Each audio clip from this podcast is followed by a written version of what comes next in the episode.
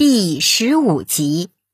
中国现存最早的天文建筑——登封观星台，仅仅是用来观星的吗？在我国最古老的典籍《尚书》中记载，尧帝命人观测日月星辰的运行，根据星辰运转的规律来编定历法，把它颁发给人民，以指导农业生产。在以农业为基础的古代中国。一部精确的历法无疑十分重要，所以制定和颁布历法是历朝历代的头等大事，而历法的编定离不开精确的天文观测与推算，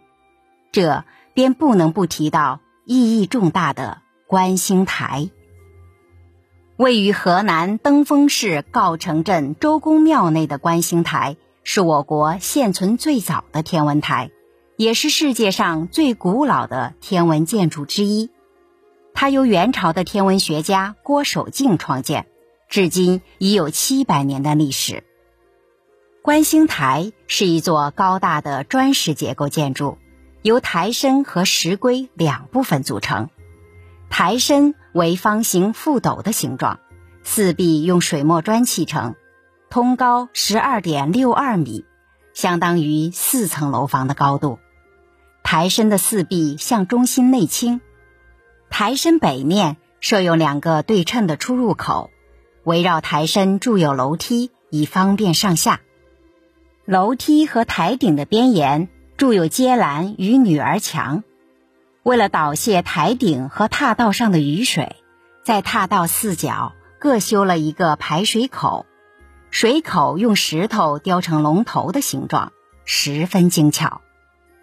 台顶北侧的两座小屋中间，从台顶到台基有一道被称为高表的凹槽，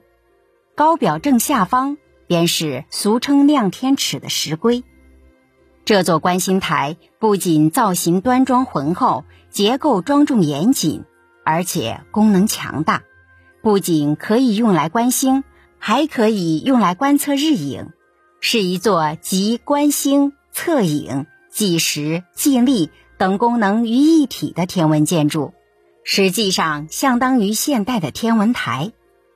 元朝统一中国后，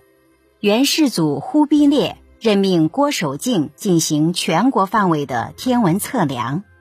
郭守敬在全国二十七个地方建立了天文台和观测站，登封观星台就是当时的中心观测站。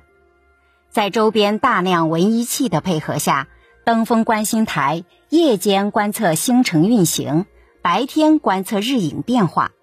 记录着日月星辰的运转规律。